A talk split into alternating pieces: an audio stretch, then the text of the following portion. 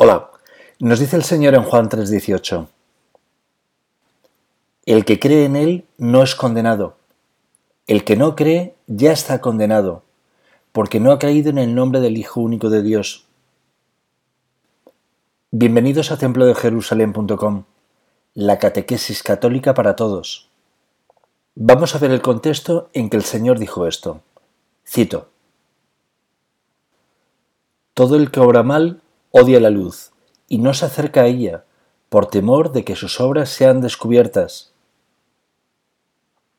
En cambio, el que obra conforme a la verdad se acerca a la luz para que se ponga de manifiesto que sus obras han sido hechas en Dios. Fin de cita. Nuestro catolicismo es un catolicismo salvífico. Todo gira en torno a nuestra salvación. La obra redentora del Señor es para nuestra salvación, y su palabra, la que nos dijo, la que guardamos, la dijo para nuestra salvación. Sabemos que pocos se salvan. Vamos a Lucas 13:23, cito. Señor, ábrenos. Y él le responderá, no sé de dónde son ustedes. Entonces comenzarán a decir, hemos comido y bebido contigo y tú enseñaste en nuestras plazas. Pero él les dirá, no sé de dónde son ustedes, apártense de mí todos los que hacen el mal. Fin de cita. Lo primero que tenemos que hacer es crearnos una conciencia, una conciencia justa, basada en la voluntad de Dios. No confundáis la justicia del cielo con la de este mundo. Una conciencia justa para el cielo es una conciencia con buenas obras de amor a Dios y al prójimo, realizadas con la piedad cristiana. Una justicia que perdona siempre, que siempre olvida, que siempre justifica al prójimo.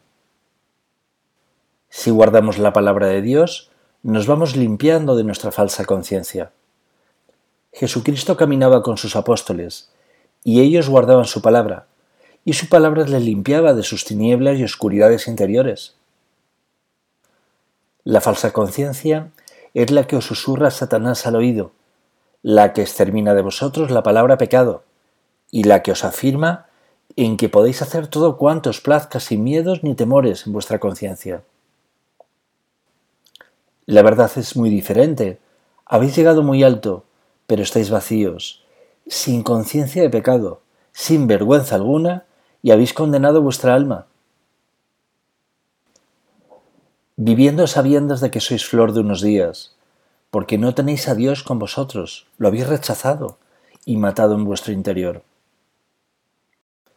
Por eso afirma el Señor que esos continuarán condenados. No ha dicho el Señor que se van a condenar, sino que ya están condenados.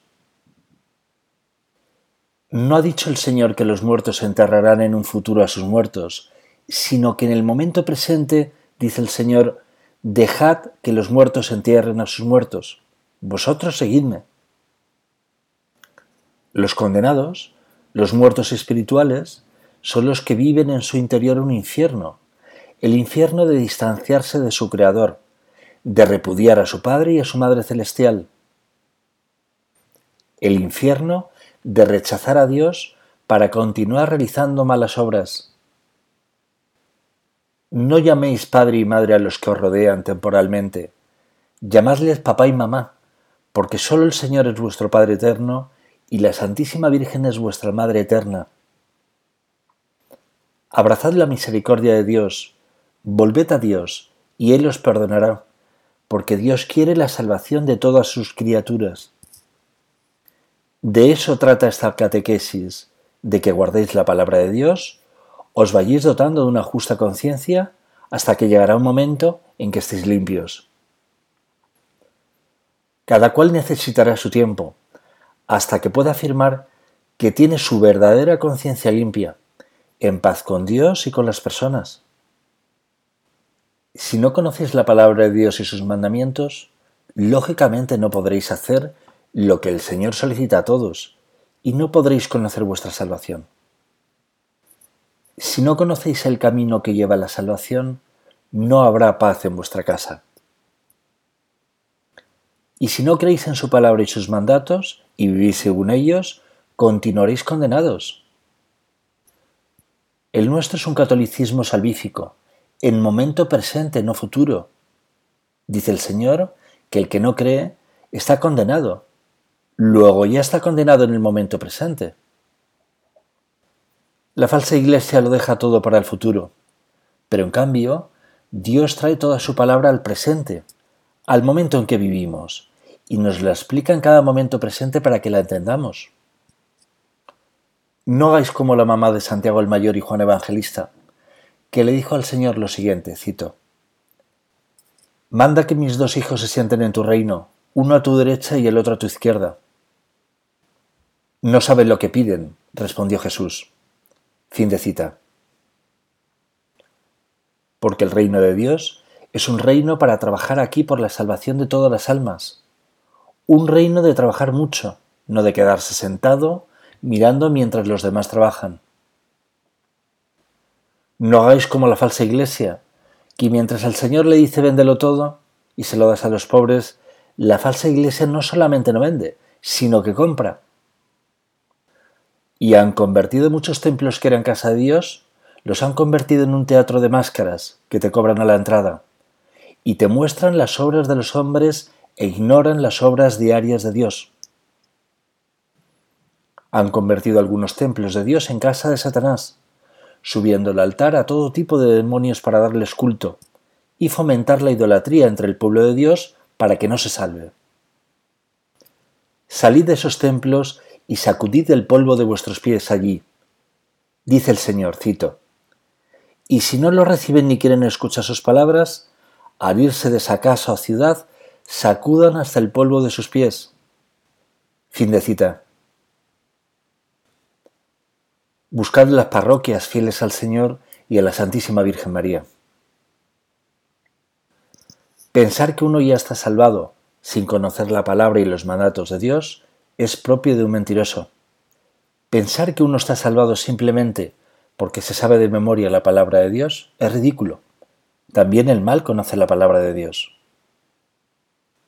La falsa iglesia y Satanás conocen la palabra de Dios, pero la distorsionan, la cuestionan, niegan la sobrenaturalidad de Dios y afirman que la mayor parte de lo que aparece en la Biblia fue mencionado en sentido simbólico. Así, ambos han matado y enterrado a Dios, desprecian sus obras y niegan su resurrección. Pocos creen que el Espíritu Santo de Dios se encuentra entre nosotros todos los días de nuestra vida. Como dice nuestro Padre nuestro, el Señor trabaja todos los días para que la tierra sea como el cielo, pero muchos no solamente no trabajan por ello, sino que están en contra. Los predicadores de la muerte espiritual, los falsos predicadores, os hablan del yoga y de las meditaciones y de una falsa paz, y no saben que el Señor es la paz y que éstos no podrán comprar su paz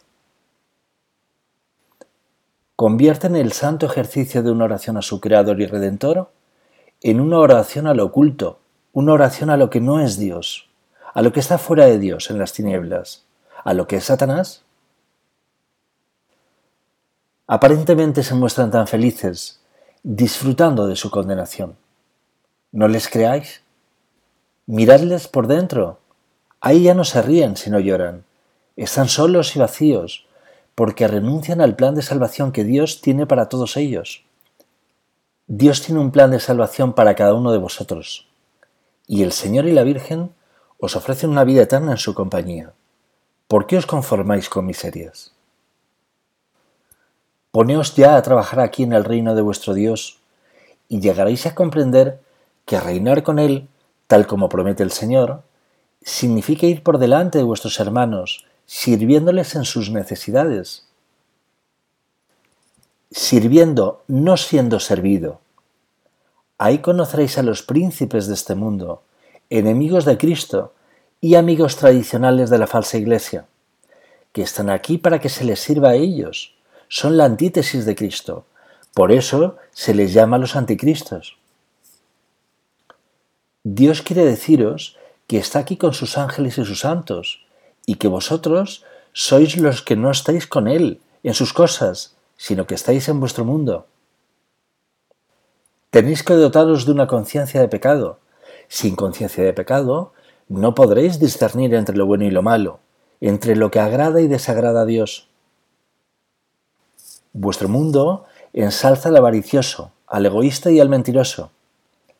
Al egocéntrico lo subís a los altares. Los falsos predicadores os empujan a que subáis a lo más alto, pero no podréis subir al cielo.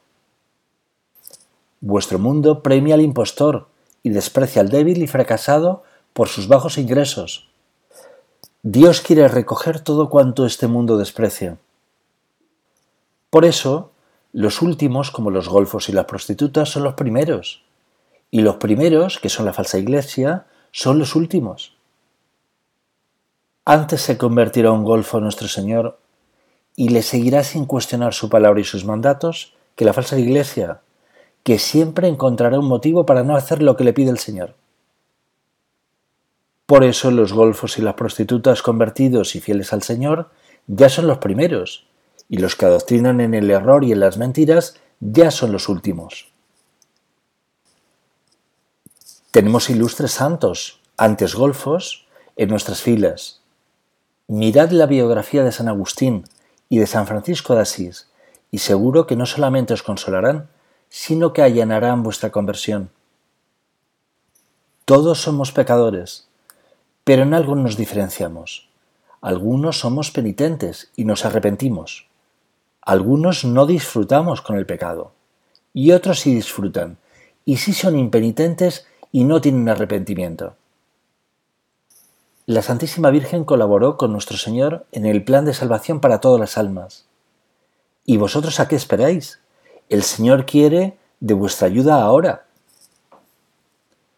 Podría utilizar un lenguaje más sofisticado, pero entonces no me entenderéis todos. No tenéis que seguir a templodejerusalén.com, sino tenéis que seguir al Señor y a la Santísima Virgen María. Esa es nuestra única intención. Esta es una catequesis para que os acerquéis al bautismo, a la confirmación, a la penitencia y a la Eucaristía. Una catequesis para acercaros al Señor y a la Santísima Virgen María para mostraros la salvación que os ofrece el Señor y la Santísima Virgen María. Cuando lo consigáis, nuestro trabajo habrá terminado.